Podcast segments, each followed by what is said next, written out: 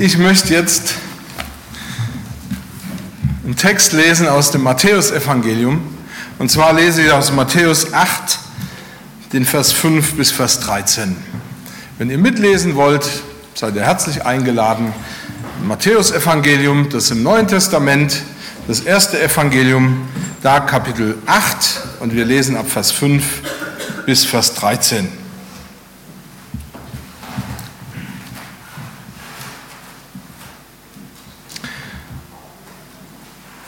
Als aber Jesus nach Kapernaum hineinging, trat ein Hauptmann zu ihm, der bat ihn und sprach, Herr, mein Knecht liegt zu Hause und ist gelähmt und leidet große Qualen. Und hier möchte ich kurz einlenken und sagen, hier der Knecht könnte auch der Sohn sein, das Kind.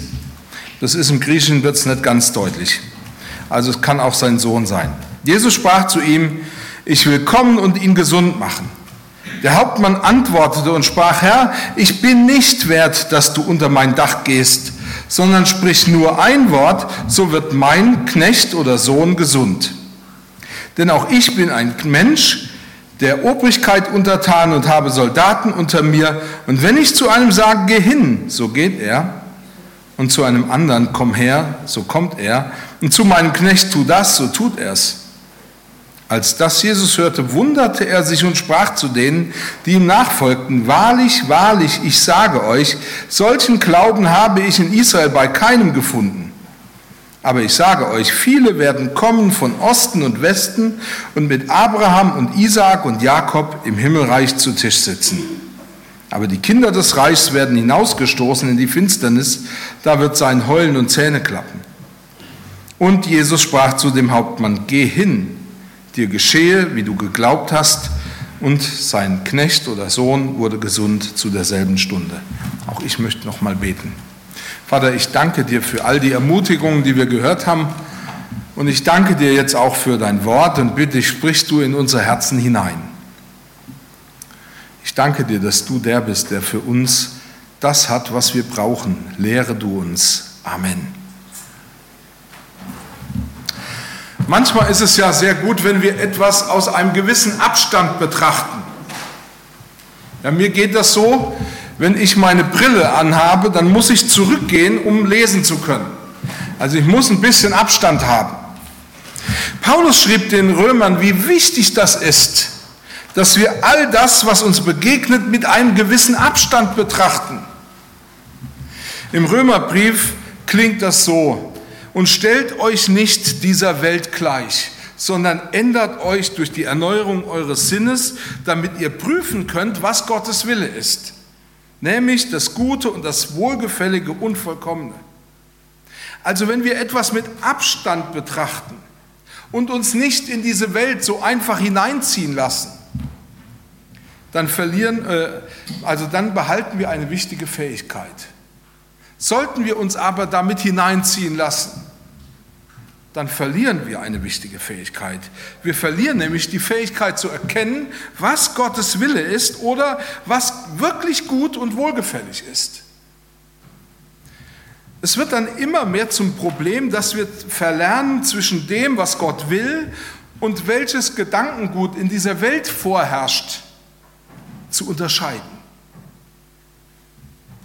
Damit ist nicht gesagt, dass wir uns aus dieser Welt heraushalten sollten oder dass wir auf eine einsame Insel ziehen sollten, weil das ja so viel einfacher ist.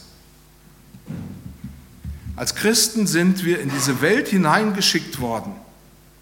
Denn es ist ja gerade für diese Welt wichtig, dass sie Gottes Gedanken kennenlernt.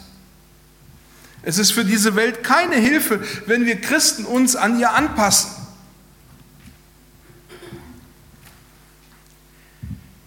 Im Gegenteil, diese Welt, in der wir leben, erfährt nur dann Orientierung und Hilfe, wenn wir uns an dem ausrichten, was Gott will. Wenn das nicht der Fall ist, dann läuft etwas schief. Deshalb ist es wichtig, dass wir innerlich bereit und offen werden, uns radikal an dem zu orientieren, was Gott will. Natürlich weiß ich, dass das uns manchmal schwerfällt. Nun, Es geht um die Veränderung zuerst in unserem Denken und dann in unserem Verhalten. Durch sein Wort fordert uns Gott heraus. Und diese Herausforderung besteht offenbar darin, dass er uns an Jesus ein Vorbild gibt und dass wir diesem Vorbild folgen. Hier spricht er gewissermaßen auch eine, eine Art biblischer Wissensvermittlung an. Denn offenbar ist es so, dass in der Bibel die Wissensvermittlung oft an Modellen geschieht. Also das heißt, ein sogenanntes Modelllernen stattfindet. So schrieb Paulus den Philippern in Philippa 4, was ihr gelernt und empfangen und gehört und gesehen habt an mir, das tut, so wird der Gott des Friedens mit euch sein. Aber Paulus bezog sich in seinem Handeln nie auf sich selber. Er sah sich selbst herausgefordert, dem einzig wahren Vorbild zu folgen. Den Korinthern schrieb er, folgt meinem Beispiel wie ich dem Beispiel Christi. Es gibt im Neuen Testament eine ganze Reihe von Versen, die genau das zum Thema haben. Jesus ist das Modell, die Vorlage für ein absolut gottgefälliges Leben. Und für ein gutes Leben. Das bedeutet, du musst Jesus studieren, ihn kennenlernen damit, du, damit sein Leben sich in deinem Leben widerspiegelt. Aber hier wird gewissermaßen auch so etwas wie eine Lernkette sichtbar. Also es wird nicht nur ein Modell gegeben, sondern es wird uns gezeigt, wie, wie, wie Lernen in der Bibel funktioniert. Und das sehen wir hier. Die Kette geht so. Paulus lernt von Jesus. Und die Zuhörer lernen von Paulus. Und die Nächsten lernen von seinen Zuhörern. So wird diese Kette immer weitergeführt. Das bedeutet, dass jeder von uns das Potenzial hat, zu einem Modell zu werden, an dem die Welt lernen kann, was Gott gefällt. Nun habe ich in verschiedenen Ausbildungen, die ich so im Laufe meiner, meines Lebens gemacht habe, immer wieder gelernt, dass wir unseren Zuhörern oder Klienten natürlich nichts überstülpen sollen. Das heißt, es braucht eine gewisse Transparenz. Die meisten von uns wollen wissen, was ist das, was wir eigentlich lernen sollen. Und auch wenn das auf den ersten Blick in unserem Bibeltext gar nicht so offensichtlich rauskommt, zielt dieser Bibeltext auf wesentliche Dinge. Und ich persönlich muss ehrlich sagen, mich begeistert das, wenn ich das nicht offensichtlich sehe, aber dann mit ein bisschen Arbeit endlich da dran komme, um was es geht. Dieser Bibeltext zielt auf unser Herz und auf unsere inneren Überzeugungen und will deutlich machen, dass Jesus nicht nur gekommen ist, um einem Fremden, einem Heiden und seinem Kind zu helfen, sondern dass hier etwas völlig Neues und Wichtiges geschehen ist. Aber darüber kommt, äh, spreche ich nachher noch. Aber um dieses Neue jedem Gläubigen ins Herz zu schreiben, musste Matthäus etwas mit uns machen. Er musste uns dazu bringen, etwas zurückzugehen und die Dinge mit Abstand zu betrachten. Er musste uns dazu bringen, in die Zuschauerrolle zu gehen. Ich möchte heute mit euch darüber sprechen, was verändert Jesus in mir. Und um diese Veränderung besser wahrnehmen zu können, müssen wir die Rolle der Juden und der Jünger einnehmen, die in diesem Text auch vorkommen, und gewissermaßen in die Zuschauerrolle gehen. Ich möchte uns heute zwei Dinge weitergeben, die Jesus in uns verändern will. Das Erste, was Jesus in uns verändern will, ist, er will unser Denken verändern. In unserem Text fängt das ja relativ harmlos an. Als aber Jesus nach Kapernaum hineinging, trat ein Hauptmann zu ihm, der bat ihn und sprach, Herr, mein Knecht liegt zu Hause und ist gelähmt und leidet große Qualen. Jesus sprach zu ihm, ich will kommen und ihn gesund machen. Ich möchte hier noch eine kleine Nebenbemerkung machen. Im Lukas-Evangelium wird nämlich genau die gleiche Geschichte noch einmal geschildert. Nur interessanterweise schildert Lukas das viel ausführlicher als bei Matthäus. Und interessanterweise wird in Lukas darüber berichtet, wie gerne die Juden diesem Hauptmann helfen wollten und wie gerne sie ihn hatten und wie sie sich wirklich für ihn vor Jesus eingesetzt haben. Und ich finde, dass das eine wichtige Beobachtung ist. Und diese Beobachtung macht etwas vom jüdischen Denken und Verhalten deutlich. Für die Juden war es nämlich einerseits sehr wichtig, das Gesetz zu halten und im täglichen Leben zwischen rein und unrein zu unterscheiden. Das heißt, auf dieser Ebene, wo sie das Gesetz sahen und wo sie zwischen rein und unrein unterschieden, war es für sie unmöglich, sich auf einen Heiden einzulassen, näher Kontakt mit ihm zu haben. Heiden gehörten nicht zum Volk Israel und sie waren von ihrer Herkunft gesehen schon unrein, das heißt untauglich für die Begegnung mit dem lebendigen Gott. Juden achteten überhaupt nur deshalb so auf Reinheit oder Unreinheit, weil Reinheit bedeutete, ich bin für den Umgang und die Gegenwart Gottes tauglich. Und Unreinheit bedeutete, ich bin für die Gegenwart und die Gemeinschaft mit Gott untauglich. Aber das wäre ja vielleicht gar nicht so ein großes Problem, wenn nicht das Bewusstsein geherrscht, äh, geherrscht hätte, dass Unreinheit gewissermaßen ansteckend ist, wie eine schlimme Krankheit. Das bedeutet, ein Unreiner macht unrein.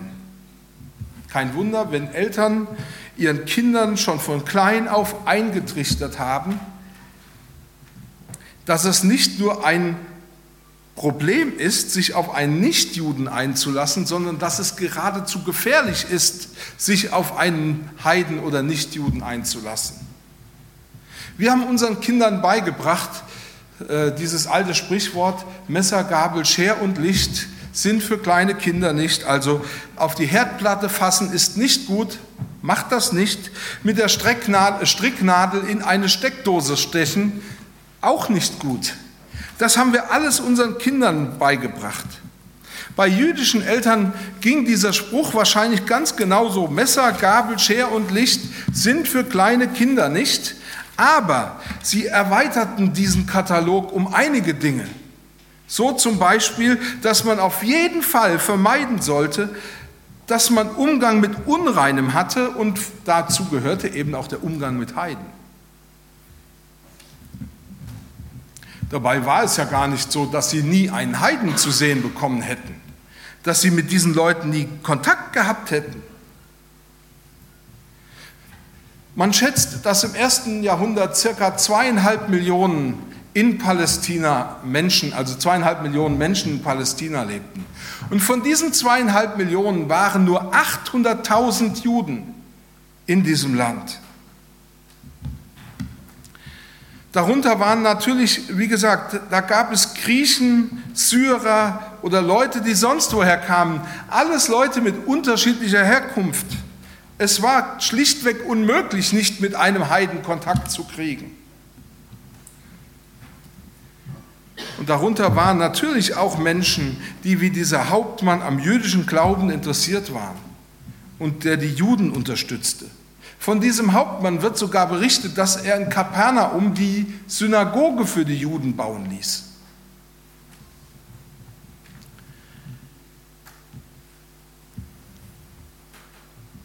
Ja, äh, aber damit er wirklich mit den Juden dauerhaft oder auch in Bereichen hätte Umgang haben können,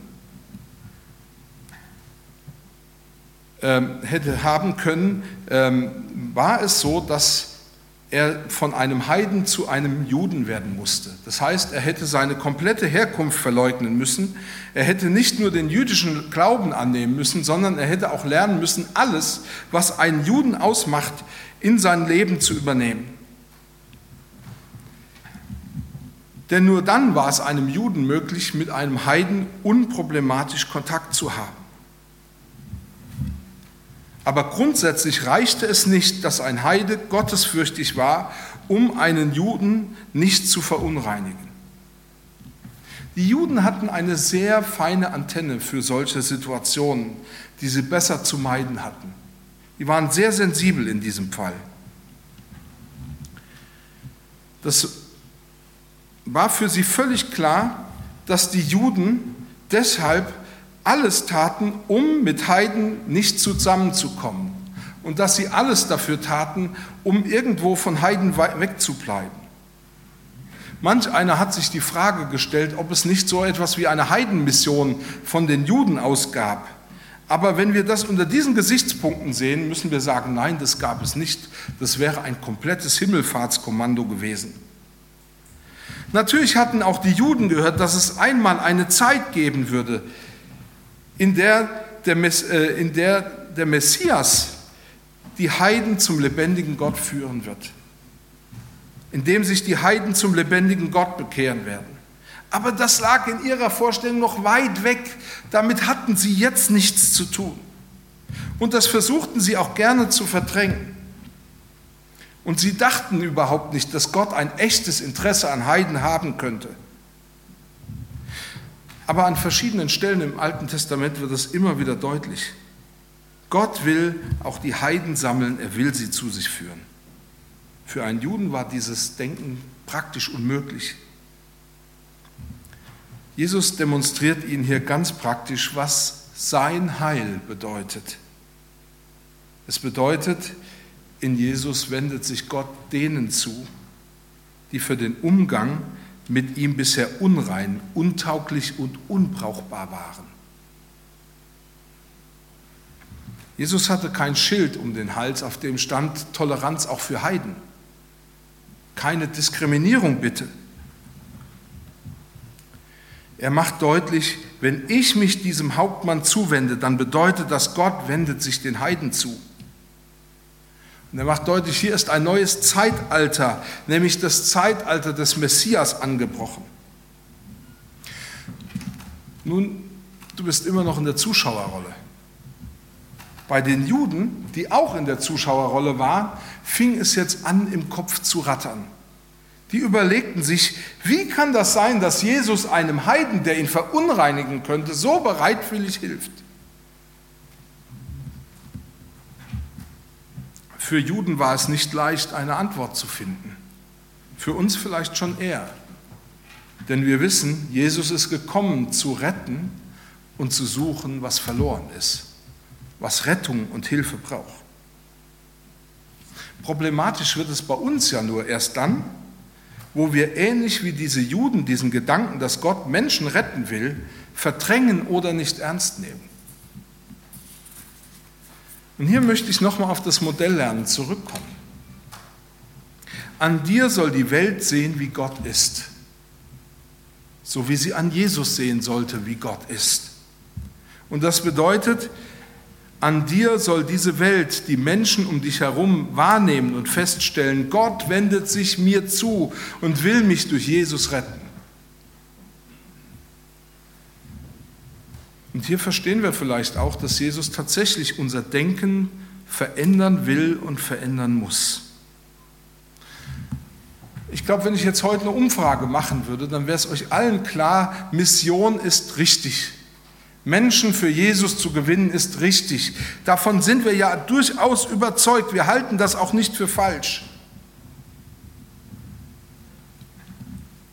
Aber das ist für uns heute noch äh, immer nur noch eine Sache, die wir zwar für wahr ansehen, die uns aber selber nicht mehr wirklich betrifft. Wisst ihr, man hat etwas festgestellt, nämlich, dass Werte und Denken gleich Handeln bedeuten. Das ist so eine Formel, die wir haben. Werte plus Denken gleich Handeln. Und wenn wir uns äh, für unsere Überzeugungen einsetzen. Also etwas, was uns wirklich wichtig ist, was in unserer Werteskala ganz oben ist. Ja, wenn, das, wenn da etwas ist, was uns wichtig ist, dann denken wir darüber nach und dann handeln wir entsprechend. Umgekehrt etwas, was wir zwar für wahr halten, aber nicht für wert halten, so dass es unser Denken bestimmt, spiegelt sich in unserem Handeln nicht wider.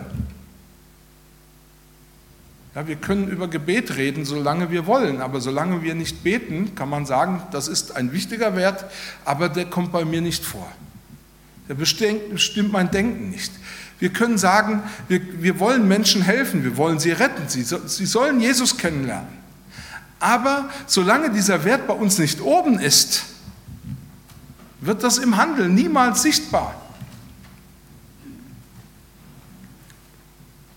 Bei den Juden, natürlich wussten die, dass Gott sagt, irgendwann mal wird Gott die Heiden retten. Das ist weit weg.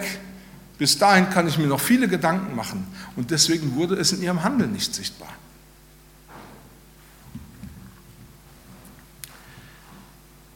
Wie gesagt, dementsprechend sind Dinge, die wir nicht tun, für uns auch nicht wichtig. Überprüf doch bitte mal dein Denken. Und dann frag dich, was ist eigentlich das, was mir so wert ist, dass ich es wirklich tun will. Jesus macht deutlich, dass er eine klare Werteskala hat. Zum Beispiel in Matthäus kommt es so raus, ihr seid das Licht der Welt. Es kann die Stadt, die auf dem Berg liegt, nicht verborgen sein. Er will genau das deutlich machen, die Welt soll an euch sehen, wie Gott ist.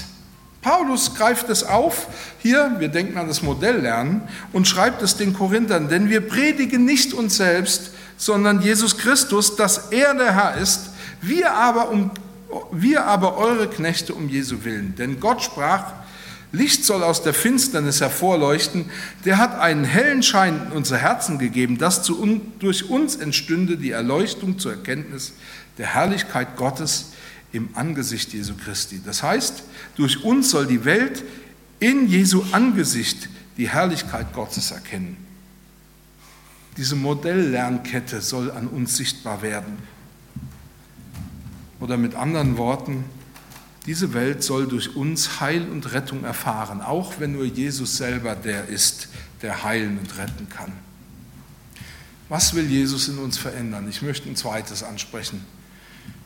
Jesus will meinen Glauben ändern. Als Jesus das hörte, wunderte er sich und sprach zu denen, die ihm nachfolgten, wahrlich, ich sage euch, solchen Glauben habe ich in Israel bei keinem gefunden. Die Juden wussten doch, dass Glaube an Gott bedeutete, ich gehe in den Tempel zur Gebetszeit, ich nehme an den Festen teil, ich halte mich von allem Unreinen fern, ich halte die Feiertage und ruhe am Sabbat und ich ehre Vater und Mutter. Mehr gab es nach einer Meinung des, eines Juden auch nicht von ihm zu erwarten. Natürlich wussten alle, dass es gewissermaßen unmöglich ist, Gott in allem zu gefallen. Aber wenn sie das Menschenmögliche taten, dann war alles, war das alles, was man von ihnen verlangen konnte. Genauso wie wir heute Menschen begegnen, die sagen, ich gehe in die Gemeinde oder die Kirche, bin ziemlich gläubig, ich tue nichts Böses, ich setze mich für Schwächere ein. Der Glaube gibt mir was und es ist ziemlich vermessen zu denken, dass ich Gott etwas geben könnte. Alles so, wie es sein sollte. Es muss die Juden geradezu verrückt gemacht haben, dass Jesus so laut hinausposaunte, dass er bei diesen frommen Juden, die doch genau wussten, was es gibt, niemand hatte finden können, der so glaubte wie dieser Hauptmann. Gell? Wir lieben Selbstreflexion. Und wir kommen schnell zu der Auffassung, euch Juden würde ein bisschen Selbstreflexion ganz gut tun. Fragt euch mal, was euer Problem ist. Wir vergessen sehr schnell, dass die Juden, die Jünger und wir, die Leser, in die gleiche Rolle gedrängt worden sind, die Zuschauerrolle. Und stellen fest, plötzlich sind es nicht die frommen Juden, die Modell stehen, oder die Jünger, oder wir, die Leser. Plötzlich ist es ein heidnischer Hauptmann, der mit einer ganz einfachen Bitte zu Jesus kommt. Mach mein Kind gesund. Du fragst dich, was soll denn daran besonders sein? Das habe ich doch auch schon gemacht.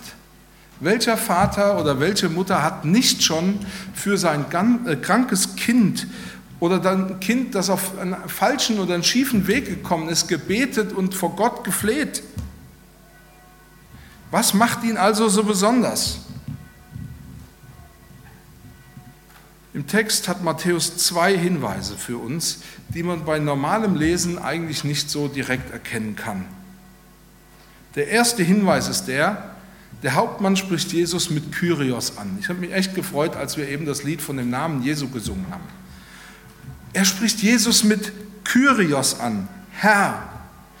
Und wer sich ein bisschen damit beschäftigt hat, der weiß auch, der griechische Ausdruck Kyrios bedeutet im Allgemeinen einen, der Macht, Hoheit oder Verfügungsrecht hat oder der etwas besitzt.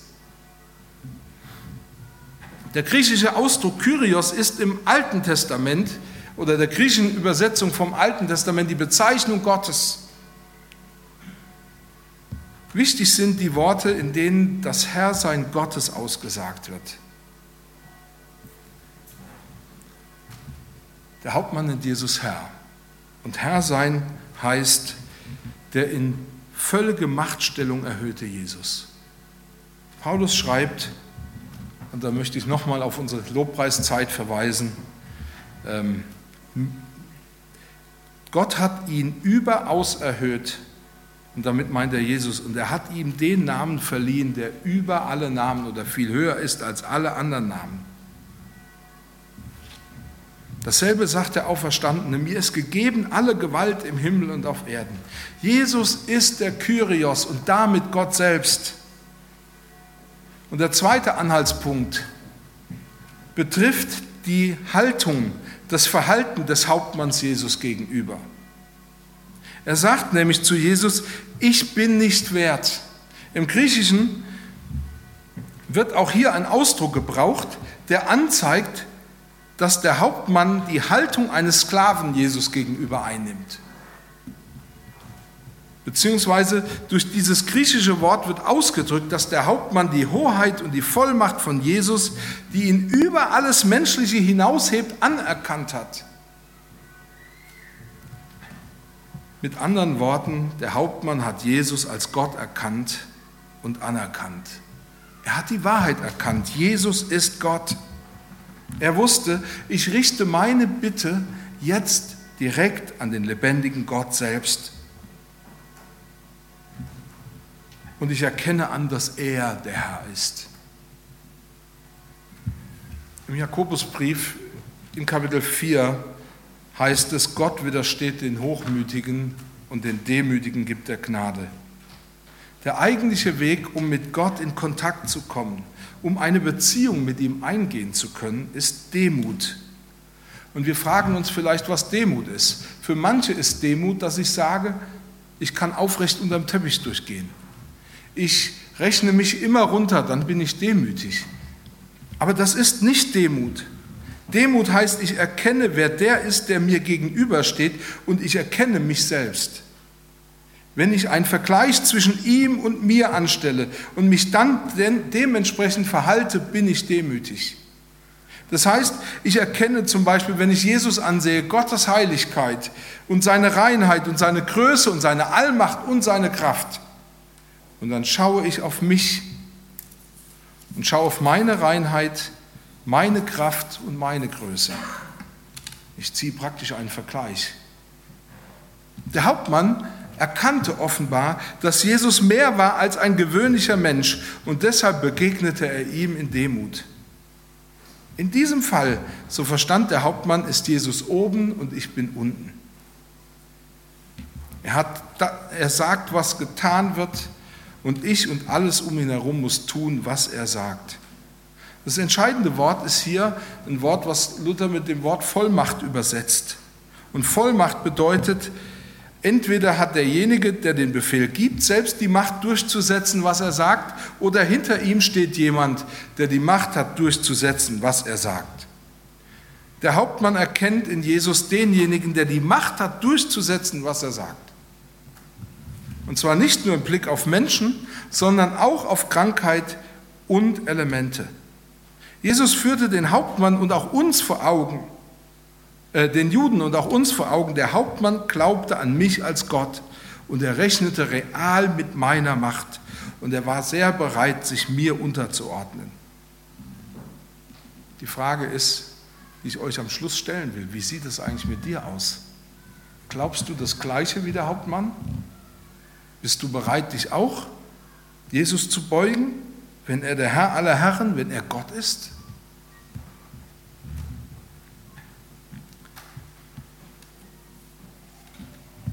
Der Hauptmann glaubte und rechnete mit Gott und er rechnete real mit seiner Macht. Und deswegen bat er ihn, sein Kind zu heilen. Ich weiß, dass wir diesen Gedanken kennen, dass wir sagen, ja, man kann an Gott bitten und dann wird alles passieren, was ich erbeten habe. Aber da gibt es doch noch so viele Ungereimtheiten. Ungereimt ist für uns manchmal, wenn Jesus Gott ist, warum antwortet er dann nicht auf jedes Gebet, so wie ich es erwarte? Ich habe diese Stelle doch fest im Blick, ich will sie haben. Warum macht er das nicht? Wieso kriege ich diese Absage? Oder wie sieht es überhaupt mit Wundern aus? Der Hauptmann begegnete Jesus und er sah in ihm den lebendigen Gott selbst. Er wusste, näher kann ein Mensch Gott nicht kommen als in diesem Augenblick. Jesus ist oben und ich unten. Das heißt, letzten Endes zählt, was sein Wille ist. Aber der Hauptmann machte deutlich, ich vertraue trotzdem, dass Gott alles tun kann. Und er beschrieb das mit den Worten, wie er seine Befehlsgewalt einschätzt. Wenn ich einem sage, geh hin, dann geht er. Und genauso befiehlt äh, und genauso vertraue ich dir, Jesus, wenn du etwas sagst, dann geschieht es. Und ich denke, dass es wichtig ist, dass unser Zutrauen größer ist als unsere Zweifel. Und dass wir auf der anderen Seite lernen, wie dieser Hauptmann, das anzunehmen, was Gott gibt. Und zwar wirklich in der Art, wie es Gott gibt. Er hat alle Dinge in seiner Hand. Wenn wir beten, dann wünsche ich mir, dass wir immer und immer mehr dazu kommen, dass wir ihn als den Allmächtigen wirklich wahrnehmen und sehen. Dass wir das wirklich sehen. Wisst ihr, interessant ist, wenn wir diesen letzten Vers sehen, in dem Jesus diesem Hauptmann befiehlt, dass er zu seinem Kind geht. Er sagt es mit genau den gleichen Worten, wie der Hauptmann einem Knecht befiehlt, wohin er gehen soll. Geh hin. Und er macht deutlich, ich bin souverän und ich bin da. Jesus will uns locken mit dieser Situation, mit diesem Hauptmann. Er will uns deutlich machen, wir können zu ihm kommen. Gott wendet sich uns zu. Es gibt keine Hindernisse. Egal wie wir uns selber einschätzen oder einstufen. An uns, wir können erfahren, wie Gott ist. Und an uns dürfen Menschen erfahren, wie Gott ist. Amen.